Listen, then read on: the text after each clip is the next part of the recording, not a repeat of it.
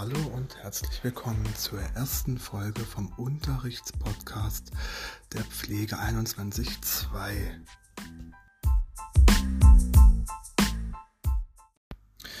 Hier in dem kurzen Podcast soll es darum gehen, die Unterrichtsstunden nochmal zu rekonstruieren und vielleicht einige Fragen zu klären zu dem Thema Stuhlinkontinenz. Und ich würde sagen, dass ich jetzt gleich mal beginne mit der Definition. So, da geht's auch schon los mit der Definition. Was ist eigentlich eine Stuhlinkontinenz? Ja, die Stuhlinkontinenz liegt vor, wenn die Darmgase oder flüssiger bzw. fester Stuhl unkontrolliert entweichen und die Betroffenen können den Zeitpunkt der Entleerung nicht mehr selbst bestimmen. Das wäre die Definition in Kurzform.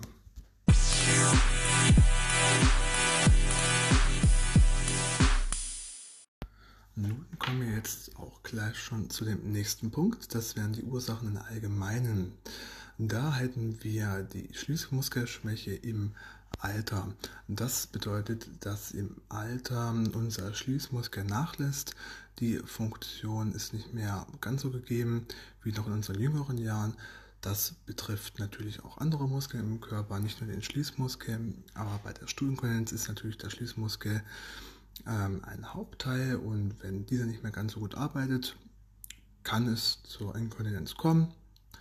Und natürlich ist auch ein großes Thema der Darmriss nach einer Geburt, was dann überwiegend oder generell nur die Frauen betrifft. Ähm, der Darmriss kann willentlich passieren durch einen Darmschnitt oder aber auch Reißen durch die Überdehnung, was natürlich vollkommen normal ist und auch nicht ganz so selten vorkommt, wie man vielleicht glaubt. Und dadurch ist natürlich auch eine Inkontinenz schon in jüngeren Jahren möglich. Ähm, die nächste Ursache wäre der Mastdarmvorfall oder auch Rektumprolaps genannt. Da tritt der Mastdarm aus dem Anus aus. Das hat vielleicht schon mal eine andere Person von euch gesehen. Das heißt, der Mastdarm, der eigentlich sich im Körper befindet, tritt dann beim Stuhlgang nach außen und somit ist natürlich der Schließmuskel auch nicht mehr ganz so arbeitsbereit, ein bisschen überdehnt und dadurch kommt es dann auch zum unwillkürlichen Stuhlausscheidung. Dann natürlich nicht zu vergessen sind die neurologischen Erkrankungen, ähm, welche die Steuerung und betreffen das, beziehungsweise bei Demenz ist das große Problem, dass der Stuhlgang nicht mehr wahrgenommen wird und dann einfach plötzlich passiert, weil die Person das nicht mehr, nicht mehr merkt, dass da der Stuhldrang einsetzt und dann fließt es einfach willkürlich. Durchfallerkrankungen sind tatsächlich auch ein Faktor, gerade bei starken Durchfallerkrankungen, die eine längere Zeit anhalten, kann das Ganze so gereizt sein, ähm, dass dann bleibende Schäden entstehen und man ja, dauerhaft Inkontinenz ist. Warum Verstopfung? Verstopfungen sind tatsächlich auch eine Ursache für die Stuhlinkontinenz. Das bedeutet, dass Restkot nicht mehr abgesondert werden kann und im Anusbereich stecken bleibt, ähm, dann dort den Ausgang blockiert, den Schließmuskel weitet, dauerhaft ein Stückchen weitet und an dem Verschluss kommen dann nur noch flüssige Sachen dran vorbei, also flüssiger Stuhl. Und das ist dann auch nicht mehr kontrollierbar, da ja die Verstopfung den, den natürlichen Verschluss blockiert und nicht mehr ermöglicht. Die Darmverengung durch Tumore oder nach einer Operation sind natürlich auch möglich. Ähm, nach einer Operation eher seltener und Tumore trifft man dann doch schon ein bisschen häufiger an. Gerade Tumore, die das letzte Drittel betreffen, ähm, den Mastdarm oder den Anus, dann kommt das auch zu Verschluss. Was ähnlich zu vergleichen ist mit einer Analfiste, die sozusagen an dem Ausgang sitzt, an dem Schließmuskel und dann dort das Schließen nicht mehr ganz ermöglicht und immer so ein Stückchen offen bleibt und dadurch kommt es dann natürlich auch zur Inkontinenz. Des Weiteren haben wir noch Übergewicht oder Medikamente. Äh, Medikamente sind zum Beispiel Antidepressiva oder Parkinson-Medikamente zu nennen. Und psychische Störungen führen auch zur Inkontinenz. Somit hätten wir schon mal die allgemeinen Ursachen abgeklärt.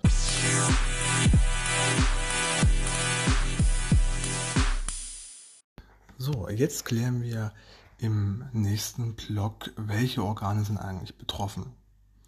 Ähm, ganz allgemein ist das Kontinenzorgan betroffen, was auch Anorektum genannt wird. Das ist der Schließapparat. Das ist die ganze Einheit, ähm, wo der Stuhl durch muss. Das heißt, die verschließt den After und die verschließen den After und ermöglichen das kontrollierte Ablassen von Stuhl- und Darmgasen.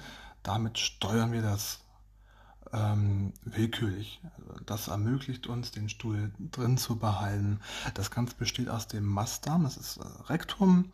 Ähm, das Ganze ist der letzte Abschnitt des Darms, was wir vorhin schon mal bei den Ursachen hatten, was tatsächlich bei manchen Erkrankungen, bei dem Mastdarm vorfall, bei der Rektumprolaps, Prolaps, beim Stuhlentleerung nach außen tritt. Eigentlich befindet sich das ja wie gesagt, im Inneren und das Ganze ist auch ein Teil des betroffenen Organsystems. Und zum Schluss haben wir natürlich noch den Schließmuskelapparat, ähm, das ist der Sphinkter, welcher den Analkanal umschließt, sozusagen das letzte Ende, wo der Stuhl raus muss. Und wenn das kaputt ist, natürlich ist dann auch eine, eine ähm, unwillkürliche Stuhlentleerung möglich. Und das ist eigentlich an sich das Ganze, was betroffen ist bei Stuhlinkontinenz, der Kontinenzapparat, ähm, bzw. Schließmuskelapparat, das Anorektum.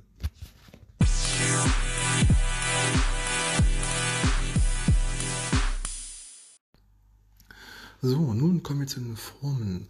Da gibt es fünf verschiedene Formen. Das wäre erstens die muskuläre Inkontinenz, dann hätten wir zweitens die neurogene Inkontinenz, drittens die konsistenzbedingte Inkontinenz, viertens die sensorische Inkontinenz und fünftens die Überlaufinkontinenz.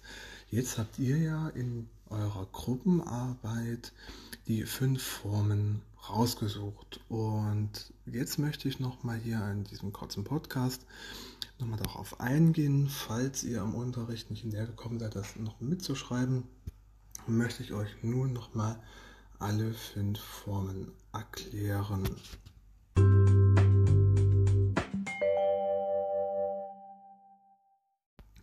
Zuerst haben wir die muskuläre Inkontinenz. Das bedeutet, dass die Muskulatur, welche die Stuhlspeicherung und die Stuhlentleerung steuert, nicht mehr intakt ist und das Ganze nicht mehr ausführen kann. Das heißt, die Schließmuskelschwäche bzw. der Defekt ähm, gelten als die häufigste Ursache. Wie wir schon besprochen haben, tritt das häufig im Alter auf, beziehungsweise ist das eine Alterserscheinung. In jungen Jahren hat man das Ganze nicht, da kann man das noch steuern, was die muskuläre Inkontinenz betrifft. Ähm, obwohl, ja, man kann tatsächlich auch als Auslöser in jungen Jahren eine OP nennen, was aber relativ selten vorkommt. Und häufiger ist dann tatsächlich die nachlassende Gewebeelastizität im Alter und dadurch tritt das dann, ja, der Stuhl einfach aus. Das kann man ja ganz gut beobachten. Ihr arbeitet ja alle in der Altenpflege, mehr oder weniger stationär, manche auch ambulant. Und da werden das bestimmt eine Vielzahl von euren Patientinnen oder Klientinnen haben, die Stuhlinkontinenz im Alter und ich denke, beim Großteil ist es tatsächlich auch altersbedingt. Gibt bestimmt auch ein paar Ausnahmen, ähm, aber das ist ja die häufigste Form. Ich denke mal, das könnt ihr auch so.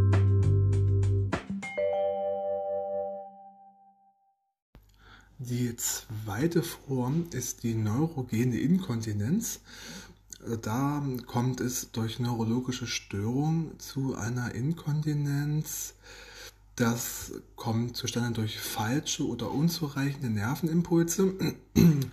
Ähm, der Betroffene spürt keinen Stuhlgang mehr. Das ist zum Beispiel bei Demenz der Fall oder generell bei Alzheimer-Erkrankungen.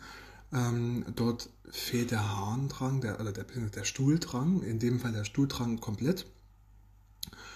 Und somit ja, weiß die betroffene Person gar nicht mehr genau, wann muss sie eigentlich auf Toilette und wann nicht. Das ähm, hat zugrunde, dass der fehlerhafte, ähm, also eine fehlerhafte Übertragung des Füllstandes im Darm durch das Gehirn, also der, der Darm gibt äh, an, dass der, dass der Darm nicht gefüllt ist oder nur wenig gefüllt, also nicht ausreichend gefüllt für eine Entleerung. Und ja, obwohl der Darm theoretisch tatsächlich gefüllt ist und eigentlich entleert werden müsste, aber es wird einfach nicht weitergegeben und somit kann die Person das eigentlich auch gar nicht wissen. Ähm, Auslöser dafür sind Schlaganfälle, wie schon genannt, Alzheimer, Demenz oder Multiple Sklerose. Ähm, und bei Multiple Sklerose gehen natürlich auch noch andere Sachen mit einher, ähm, die auch alle die Muskelstörungen beeinträchtigen.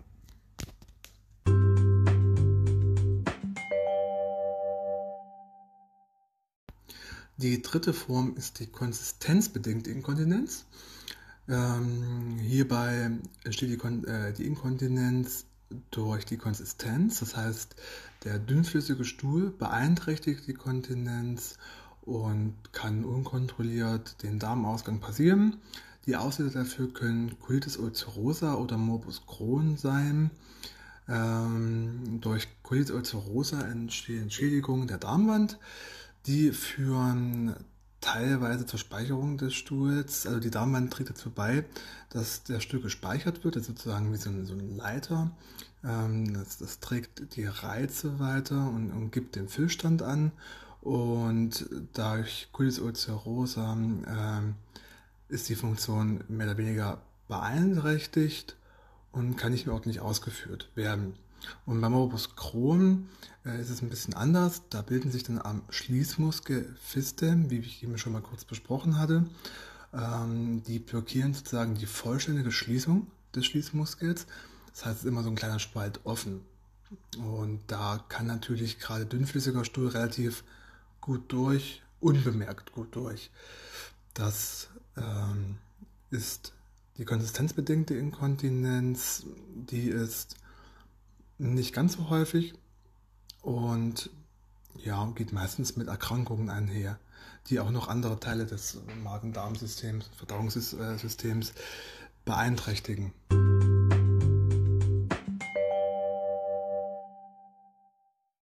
Nun kommen wir zur vierten Form, das ist die sensorische Inkontinenz. Hier liegt Störung vor der sensiblen Wahrnehmung ähm, und die Schleimhaut des Analkanals ist beeinträchtigt. Ursachen dafür können Hämorrhoiden oder Operationen am Darm sein, die, ja, die die Schleimhaut angreifen, die Schleimhaut beeinträchtigen und somit die Wahrnehmung trüben. Also man, man merkt dadurch nicht mehr so wirklich, dass da was raus will, beziehungsweise hat eine, eine falsche, veränderte Wahrnehmung, die manchmal auch in die Irre führt. Und dadurch ja, kann auch wieder der Stuhl das Ganze unkontrolliert passieren.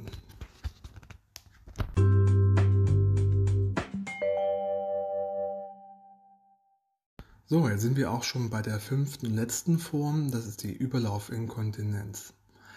Das passiert durch nicht ausreichende Entleerung des Stuhls. Dadurch verbleiben Reste im Darm.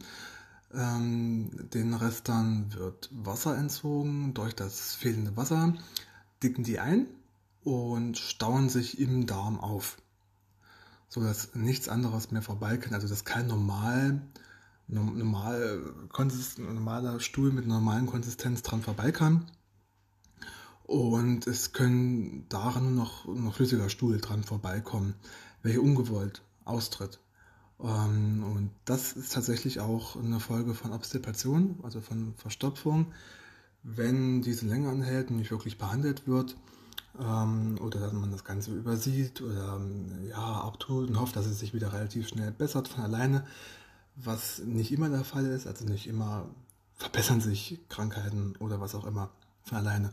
Man muss man wirklich nachhelfen und gerade bei Observationen, denke ich mal, sollte ein bisschen mehr Sensibilität draufgelegt, ein bisschen mehr sensibilisiert werden, dass man da vorher eingreift, damit es dann nicht zu so einer Überlaufinkontinenz kommt. Ist jetzt auch nicht ganz so häufig die Form, aber es ist einfach eine Form, sie existiert und von daher sollte man da so ein bisschen drauf acht geben.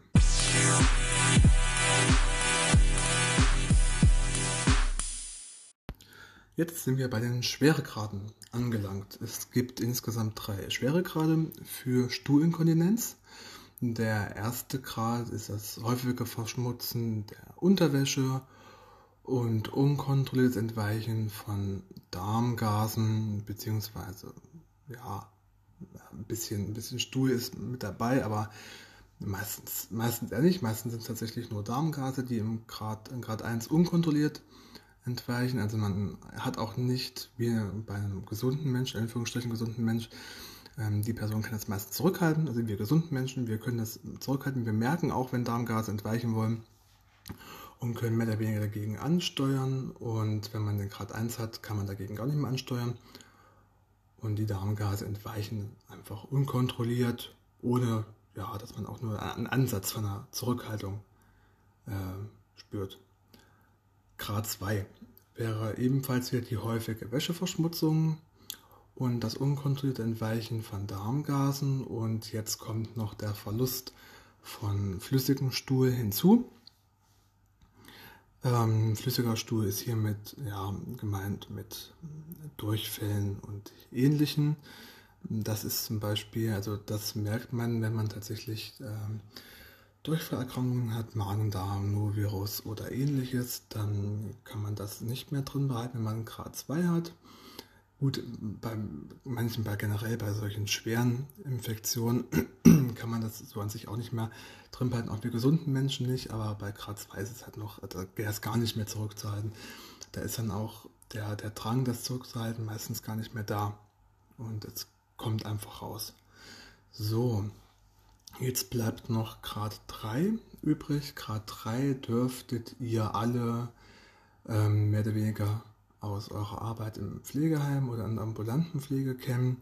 Das ist die vollständig unkontrollierte Abgang von Stuhl- und Darmgasen. Also hier ist auch ähm, der Stuhl nicht mehr dünnflüssig, also kommt hier auf die Konsistenz gar nicht mehr an.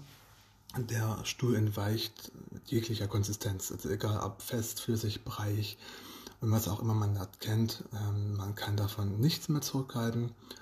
Und ja, das passiert einfach unbemerkt im Darmausgang. Und das ist, das ist der Grad 3, den man im Pflegeheim relativ häufig sieht.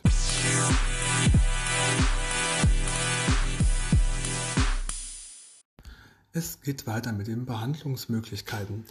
Da hätten wir als erstes die Stuhlgangsregulierung. Das bedeutet, man kann nur den nicht zu festen oder zu weichen Stuhl, also den normal geformten Stuhl, versuchen zurückzuhalten. Das Ganze kann man erreichen durch ballaststoffreiche und ausgewogene Ernährung, so dass die Konsistenz in einen normalen ja, Bereich fällt. Blähende Speisen sollte man vermeiden. Das wären zum Beispiel Kohl, Bohnen oder ähnliches. Ich denke mal, der fällt jedem von euch noch ein bisschen was ein, was noch zu kleinen Speisen dazu zählt. Ähm, die ausreichende Flüssigkeitszufuhr ist wichtig, ist sehr wichtig. Ich denke mal, ihr wisst doch alle, warum das wichtig ist. Ähm, man sollte tatsächlich Kaffee oder Alkohol dort gänzlich vermeiden, weil so kann man am besten den Stuhlgang regulieren. Und ebenfalls wichtig ist die regelmäßige Bewegung um den ganzen Magen-Darm-Trakt äh, in Schwung zu halten, weil unsere Bewegung bewegt auch automatisch unser Magen-Darm-Trakt, also unser Inneres. Und so kann man das Ganze ganz gut unterstützen. Das wäre die Stuhlgangsregulierung. Das ist auch kein invasiver Eingriff, also man muss dafür auch nichts einführen oder einnehmen. Das kann jede Person tatsächlich individuell von alleine leisten.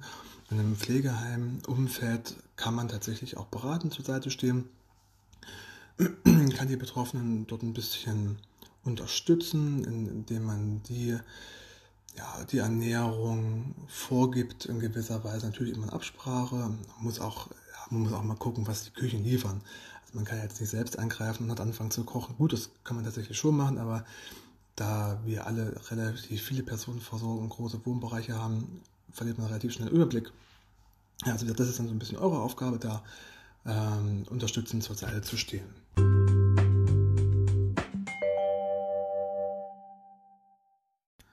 Eine weitere Behandlungsmöglichkeit ist das Beckenbodentraining. Das Beckenbodentraining sollte euch auch schon bekannt sein von Harninkontinenz. Dort wird es ebenfalls betrieben und nach einer Schwangerschaft, also nach, nach einer Geburt, das Beckenbodentraining. Und das bedeutet eine gestärkte Beckenbodenmuskulatur ähm, kann der Harn- bzw. Stuhlinkontinenz vorbeugen. Es ist hilfreich bei einer bestehenden Stuhlinkontinenz und kann natürlich auch prophylaktisch betrieben werden, sodass es erst gar nicht dazu kommt, weil eine gute Beckenbodenmuskulatur bedeutet äh, gestützter, gestützter Beckenboden und die Muskulatur trägt da auch mit bei zur Stuhlentleerung. Das Ganze habt ihr gesehen auf der Grafik, die, die wir euch gezeigt haben im Unterricht. Und ja, ich denke mal, das sollte euch bekannt sein. Da muss man jetzt nicht noch näher drauf eingehen.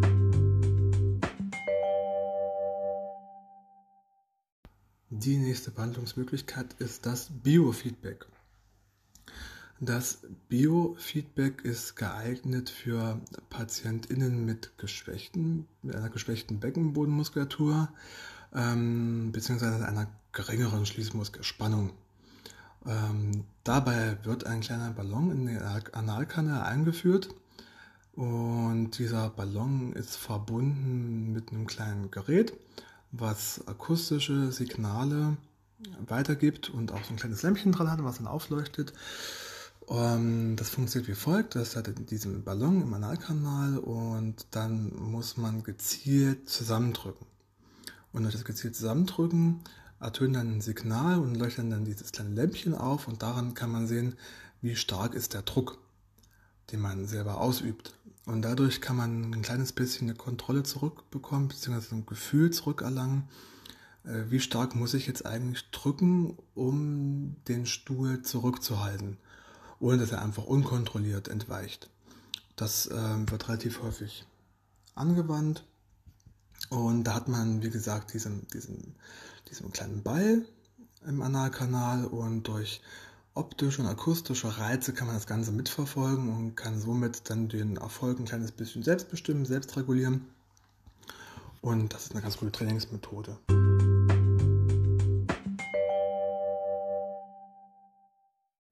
Jetzt sind wir bei der letzten Behandlungsmöglichkeit angelangt. Das wäre die Elektrostimulation. Das ist, ähm, ja, das kann man sich so vorstellen, da wird der Schließmuskel durch einen Reizstrom angespannt und stimuliert. Also das heißt, man führt dort ähm, so ein kleines Gerät äh, wieder in den Analkanal ein. Das ganze Gerät ist verbunden mit so einem anderen kleinen Gerätchen, was ihr auf der Grafik gesehen habt wird dann angeschlossen und da kann man dann den Reizstrom einstellen in verschiedenen Stärken, sodass dann die Kontraktion natürlich verschieden ausfällt. Mit einer, mit einer kleinen Stärke kann man eine kleinere ähm, Kontraktion auslösen und ja, je nachdem wie hoch kann man dann auch immer wieder stärkere Kontraktionen ausüben und stärkere Reize dort anbringen. Ja, die Methode ist nicht ganz so häufig und ich denke mal, ist auch noch kein wirklich von euch bekannt.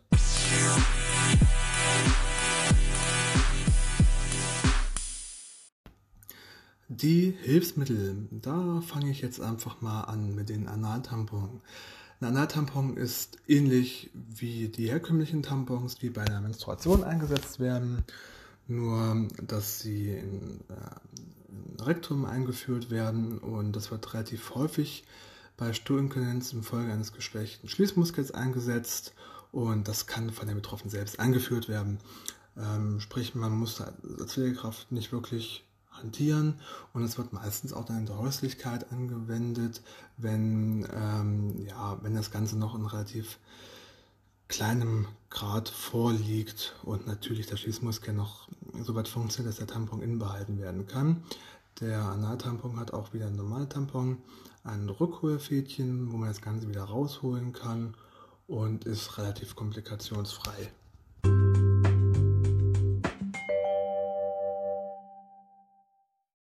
So, jetzt sind wir bei dem Fäkalkollektor angekommen, bei dem nächsten Hilfsmittel. Das ist ungefähr ein ähnliches Prinzip wie ein Stummerbeutel. Nur dass ein Stummerbeutel natürlich auf einen künstlich gelegten Darmausgang angebracht wird, was bei dem Fäkalkollektor nicht der Fall ist.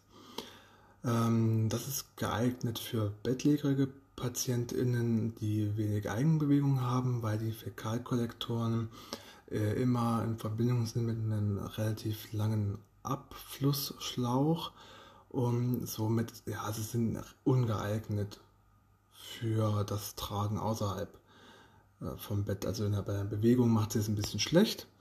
Ähm, dabei wird der Beutel im After platziert, um den Stuhl von dort aufzufangen. Ähm, das Ganze ist zum Beispiel so ein Flexis-Hier. Ein Flexis-Hier, das kann man sich vorstellen wie ein Katheter, wie ein Katheter für die Harnblase. Da führt man so einen kleinen Schlauch ähm, in den Analkanal ein und dann, wenn man das innen drin platziert hat, bläst man sozusagen mit so einer Bloggerflüssigkeit, kann man, kann man so nennen, eine Bloggerflüssigkeit, bläst man dann so einen, so einen Ring auf und der Ring sorgt dafür, dass das Flexis hier im Darm bleibt, dass das nicht rausrutscht. Das kann man sich auch relativ schlecht selbst rausziehen und wenn dann unter relativ großen Schmerzen. Ähm, und das hat relativ viele Vorteile gegenüber von den normalen Inkontinenzmaterialien, das wir so kennen, weil da kommt die Haut nicht in Kontakt mit den austretenden Stuhl. Ähm, weil das natürlich gleich direkt dort durch den Schlauch in den Beutel reinfließt und es gibt dort auch wieder verschiedene Ausführungen von den Beuteln und von den Größen, von den Längen. Und die größten können bis zu 1000 Milliliter Stuhl aufnehmen. Sind relativ selten in der Anwendung, im Pflegeheim so gut wie gar nicht. Werden meistens angewendet in der, im Krankenhaus bei verschiedenen Keimen, zum Beispiel bei Klotox ähm, wird das angewendet, wenn dort wirklich hochinfizierter Stuhl, den man auch absolut gar nicht mehr kontrollieren kann, ähm, rausläuft, dann braucht man das als Ablaufmittel, weil sonst ja, liegt die Person immer im Stuhl und das ist auch absolut nicht gut. Das wisst ihr selber, das kann zu einer Trigo führen und so weiter. Das ähm, möchte man dort, dort vermeiden bei solchen Dingen, also bei solchen Erkrankungen.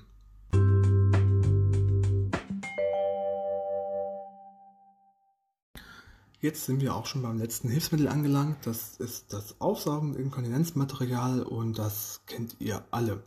Das sind die Vorlagen, die ihr im Pflegeheim oder in der ambulanten Pflege verwendet. Das nimmt man bei Stuhlinkontinenz, ähm, sind in verschiedenen Größen äh, auf dem Markt erhältlich von verschiedenen Firmen. Das man, man kann als verschließbare Systeme nutzen, das heißt, man hat an den Seiten diese beiden ähm, Klebeverschlüsse, die man anwenden kann. Dann kann man das Ganze aber auch als normale Einlage nehmen, die man am besten mit Fixpens fixiert am Körper. Warum Fixpants und keine normalen Unterhosen? Weil normale Unterhosen meistens äh, immer relativ passgenau sind, das heißt eng anliegen. Der Stoff ist nicht ganz so dehnbar, beziehungsweise nicht so dehnbar wie ein Fixpants. Die Fixpants sind extra dafür gemacht. Gibt es natürlich auch in verschiedenen Größen, aber sie sind doch weitaus dehnbarer. Also ich sag mal, in, äh, weit über die Hälfte dehnbarer als die normalen Unterhosen und sind somit bestens geeignet, um das Ganze am Körper festzuhalten. Bei, ja, bei den verschließbaren Systemen benötigt man das eigentlich nicht, da wenn man das ordentlich festmacht durch die ähm, Klebesysteme, natürlich auch nicht zu fest, also es sollte straff sitzen, aber nicht zu straff, dass es einschneidet, dann kann man das, da kann man einen ganz guten Halt garantieren. Ähm, Im Liegen würde ich das Ganze kombinieren mit einer Bettschutzeinlage. Das macht das Ganze noch ein bisschen sicherer. Und ja, bei den, also bei den Aufsaugen Inkontinenzmaterial kommt es ähm, darauf an, dass man es wirklich regelmäßig wechselt. Wenn man selbst ähm, da keine Hand anlegt, weil die Personen noch zu fit sind, sollte man darauf hinweisen, dass sie das regelmäßig von alleine wechseln und wenn man die Toilettengänge selbst durchführt als Pflegepersonal, dann sollte man doch immer darauf gucken, dass sie gewechselt werden, gerade wenn sich was da drin befindet. Natürlich, wenn jetzt so kleinere Verschmutzungen sind, ähm, dann kann man das dran lassen, das ist sonst auch wieder Verschwendung. Nur bei größeren Verschmutzungen dann bitte wechseln, weil dadurch kann es ähm, ja, zu Hautreizungen kommen. Im schlimmsten Fall hast du dann eine Windeldermatitis. Das kann sich stark ausweiten. Es kann sich so weit ausweiten, dass dann wirklich der ganze untere Bereich betroffen ist, schmerzhaft betroffen. Das sind offene Stellen, Wunde Stellen, blutende Stellen, die man relativ schlecht in den Griff kriegt unten in dem feuchten Milieu und deswegen da auch immer auf ähm, ausreichend Wechsel achten, auf die, beste, auf die perfekte Passform achten und wenn ihr das anlegt, guckt immer drauf, bei den Einlagen, egal ob das das geschlossene System ist oder diese Einlagen, dann hat man an den Seiten links und rechts immer diese Verschlussbündchen. Und die Verschlussbündchen müssen perfekt zwischen den Beinen sitzen, weil das den Überlauf stoppt. Dadurch kann es nicht überlaufen. Natürlich bei einer Unmenge wie jetzt bei einem Norovirus, dann hilft es auch nicht so viel, aber ansonsten kann man sich dadurch viel, viel Arbeit sparen, wenn man darauf achtet, dass die Überlaufbündchen ordentlich sitzen. Dazu hatten wir ja verschiedene Bilder euch gezeigt, wo ich auch die Panzer, die man so anziehen kann. Und wir hatten ja diese Übung gemacht, wie man die Inkondenz, ähm, das Aussagen-Inkondenzmaterial im Stehen anlegen kann. Ähm, ja, ich werde jetzt mal kurz darauf eingehen, dass man, wie gesagt, das Inkondenzmaterial immer von vorn nach hinten durchführt, aufgrund von der Hygiene. Wir wissen ja, warum wir das machen. Und das Rückenteil kann man ganz gut mit den Knien von hinten leicht fixieren, aber nicht zu stark. Und achtet immer darauf, dass dann die Betroffenen und die PatientInnen sich irgendwo festhalten können und auch einen relativ sicheren Stand haben. Ja, und dann kann man das Vorderteil noch ein bisschen richten mit einer leichten Zickzackbewegung. Das ist dafür da, dass es nicht gleich wieder reißt, das Material. Es ist relativ reißfest, aber irgendwann gibt auch das Material nach. Und genau bei den verschließbaren Systemen immer darauf achten, dass man die Klebestreifen ordentlich anbringt, nicht zu fest. Ähm, wenn man das System hat, diese Einlagen, dann die Fixpens hochziehen und ja, auf den richtigen Sitz achten. Und wenn man die also, ähm, Inkomaterial im Liegen wechselt, dann achtet immer darauf, dass gleich viel im Rückenbereich und auch im Bauchbereich ist. Ähm, natürlich im Bauchbereich ist meistens immer nicht ganz so viel, weil es auch kleiner ist, aber guckt immer drauf, das ist so 50-50, es ist relativ ausgeglichen. Und auch hier kann man im Liegen die Fixpens anziehen oder das geschlossene System, was man ebenfalls wieder fixiert durch die Klebestreifen.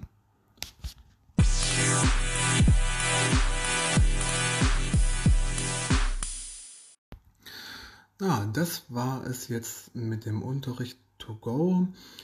Ähm, ja, ich hoffe, ihr habt jetzt noch mal einen kleinen Einblick in die Unterrichtsstunde und könnt immer mal reinhören, wenn ihr das wollt. Ich denke mal, es macht sich eigentlich auch ganz gut zum Lernen vor vorarbeiten. Wenn man nebenbei noch andere Dinge erledigen kann, dann hört sich dann einfach das mal kurz an.